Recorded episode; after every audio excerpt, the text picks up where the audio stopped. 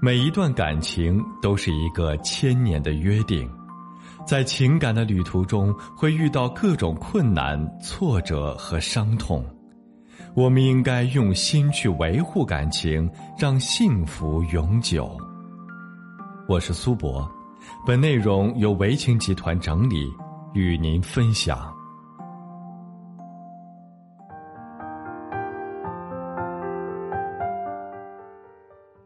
今天再跟大家分享一位女性求助者的情感案例。她说：“一想到丈夫出轨，我的心如同针扎般的疼，我做不到旁人的宽宏大量，这件事就像是一根鱼刺一样卡在嗓子眼里，咳不出也咽不下。”有人劝我放下他所做的事情，不应该拿他的错误来惩罚自己，可他们没有处于我这种心情中，又怎么能理解我的痛苦？我们结婚九年，我为他生育一儿一女，我常年操持着家务，料理着家事，把两个孩子养育的懂事礼貌，这一切是那般的美好。可他却用出轨来对待我，我无论如何也咽不下这口气。我始终不敢相信我的丈夫会跟那些花心男人一样走上出轨这条路，而且这个人还是一个有夫之妇。出轨被揭穿后，他跟我道歉。说千万不要让我把事情说出去，这样大家都不好过。她甚至都会被对方的丈夫打。我听她说这番话，嘴里骂她真怂，敢做不敢当。这段时间她很老实，每天准点下班，在家讨好我，主动辅导孩子做作业，帮我做家务，笨手笨脚的做饭。若她没有出轨，那她现在的表现，我简直开心的无法用语言形容。而今天她的任何一个举动。对我来说，就是一种赎罪和讨好，我没有一点开心的感觉。我会在半夜突然惊醒，去查他的手机，看他的微信有没有人发来暧昧消息。除了正常的上班时间，他只要出门，我就要定位。为了确定定位准确无误，我还要跟他实行位置共享。总之，他的一举一动我都要掌握。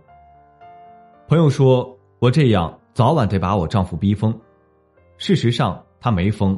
我快疯了，整晚整晚的失眠，整个人都提不起精神，头发大把大把的掉，连孩子我看着都不顺眼。我丈夫说，我如果实在是瞧不上他，我可以选择跟他离婚，条件任由我提。我哭了，九年的感情，我怎么舍得画上一个句号？我不知道该怎么调节，我感觉我抑郁了，没有一天能开心的起来，请老师帮帮我。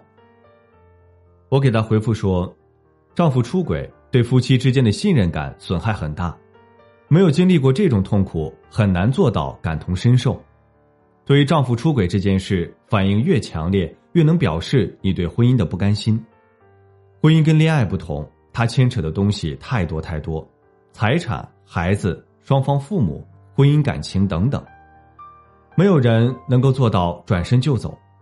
当冷静下来思考时。”会因为这些人和事让我们驻足，原谅做不到，因为伤得太深，不能便宜了他；不原谅，又在苦苦的折磨自己。这一切都归结于过不了心里的那道坎儿。我们常说，时间会让我们淡忘很多事情，包括曾经伤害过我们的人。不追究不代表原谅，只是想放过自己。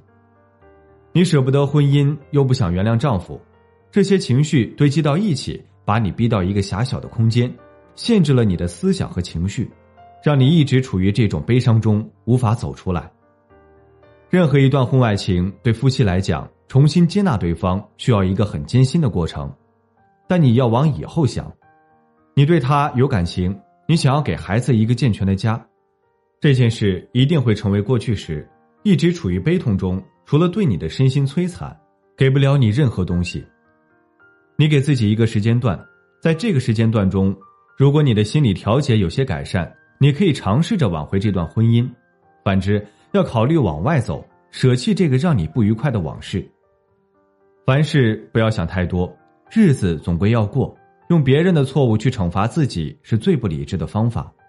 总之，人来到这个世界上，不能只是为谁而活，要活出自我，才能得到真正的快乐。好了，今天的分享就到这里，感谢您的收听。如果您还有其他婚姻情感方面的问题需要咨询，可以在简介中查询添加我，我都会耐心为您解答。